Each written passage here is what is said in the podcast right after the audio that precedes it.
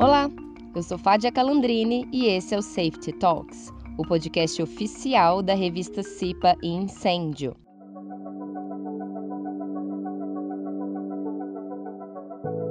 A medicina do trabalho atua para garantir a saúde do trabalhador com diagnósticos antes da entrada e no cuidado durante a sua carreira. Muitos cuidados são mais óbvios, aqueles que aparentemente oferecem mais risco, como proteção auricular adequada e uso de máscaras para evitar inalação de substâncias tóxicas. No entanto, se escuta muito pouco sobre os cuidados com a pele. Apesar de pouco falado, o câncer de pele ocupacional é uma realidade e é possível evitar. Além disso, os cuidados na pandemia devem ser redobrados. Para falar sobre isso, converso hoje com a doutora Maria Laura Malzoni, médica dermatologista.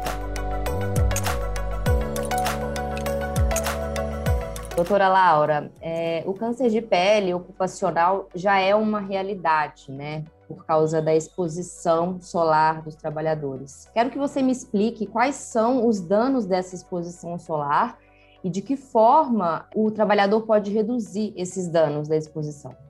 Nós temos vários tipos de câncer de pele. Os dois mais frequentes são o CBC e o SEC, que são dois cânceres de pele causados pela exposição a longo prazo. Então, qual que é a nossa principal exposição a longo prazo, né? Aquela exposição um pouquinho todo dia. Seria mesmo o trabalhador, o trabalhador rural o trabalhador que está na rua e que não recebeu um, uma orientação adequada dessa proteção. A gente consegue fazer essa proteção evitando a exposição solar dos, nos horários onde a gente tem um um pico de radiação que é, é mais cancerígena, que seria das 10 da manhã às 16 da tarde.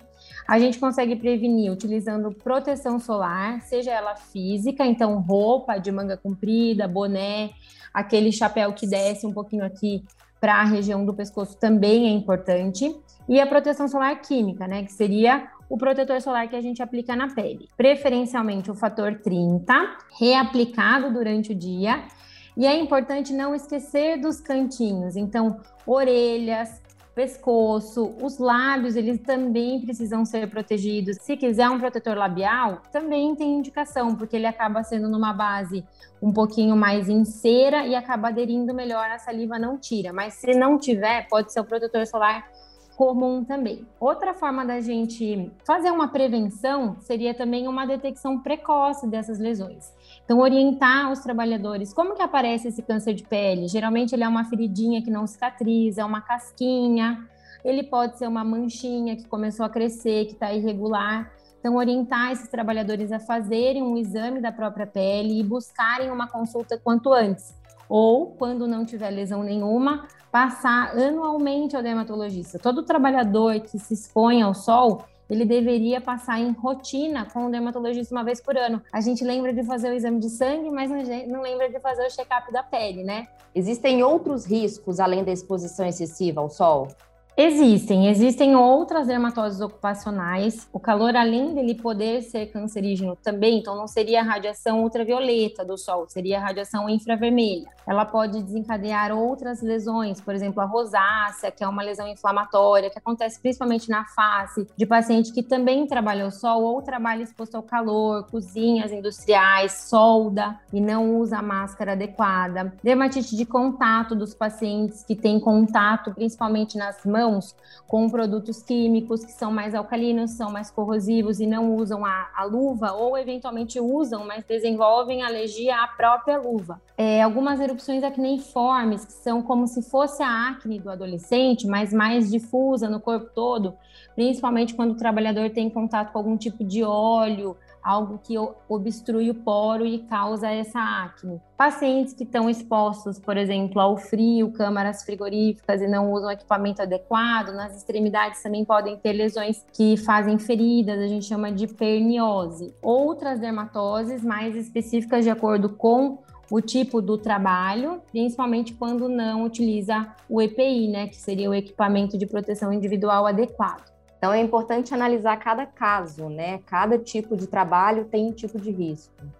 A gente precisa individualizar é, a queixa, individualizar de acordo com a função, inclusive de acordo com o EPI. Então, algumas coisas a gente precisa por exemplo, orientar, olha, vamos ter que ter duas botas, olha, a gente vai precisar ter uma máscara, olha, vai precisar ter uma luva, eventualmente o paciente tem alergia a látex, vai ter que ter uma luva especial, não vai ter, não vai poder ser a mais comum que é do látex. Então a individualização é super importante também. E doutora, a gente está em um momento muito diferente, né? A gente está usando muito mais álcool em gel e máscaras, até quem não precisava usar máscara antes está usando. Isso pode causar alguns danos na nossa pele, né? Quais são os danos possíveis e o que, que a gente pode fazer para amenizar isso? Eu estou recebendo aqui no consultório já muitas queixas relacionadas aos nossos novos hábitos, né, da pandemia. É, a máscara por si só, dependendo do tipo, ela é mais ou menos oclusiva, mas ela é oclusiva, então ela aumenta a temperatura, ela aumenta o calor, ela aumenta a umidade, ela aumenta a proliferação também dos micro-organismos. Então ela piora alguma dermatose que o paciente já tem, então uma dermatite seborreica, uma rosácea. Agora ainda as máscaras estão mudando, a gente às vezes usa máscara colorida, eventualmente pode desenvolver alergia a esses corantes, então tem uma manifestação alérgica. O fato da gente estar tá lavando mais as mãos e usando álcool gel também podem danificar a barreira cutânea, que é a barreira protetora da pele. É um mal necessário, entre aspas, né? a gente precisa se proteger. Então a gente não vai parar de lavar a mão por causa disso, não vai parar de usar o álcool gel por causa disso, mas a gente pode, por exemplo, não usar sabonete antibacteriano, porque ele acaba ressecando ainda mais. Então, um sabonete mais suave, contanto que você lave lá aqueles 30 segundos, fique esfregando bem, ele vai agredir menos e vai te proteger também. Hidratar a pele depois de lavar também é importante. O álcool, é importante a gente lembrar que o álcool líquido, ele não foi feito para a mão, ele foi feito para a superfície, né, para os objetos. Então, se a gente passar o álcool líquido, ele consegue corroer muito mais essa barreira cutânea. O álcool em gel, ele tem glicerina, aquelas propriedades gelificantes, elas são exatamente para manter um pouquinho melhor a proteção e a hidratação da pele. Então, sempre preferir o álcool em gel, nunca passar o álcool líquido no corpo. Afinal de contas, a pele é o maior órgão do corpo humano, então se ela não vai bem, a gente não vai bem. Então a gente tem que cuidar dela, que ela é nosso primeiro contato com o mundo, a gente precisa ter ela intacta para trabalhar bem.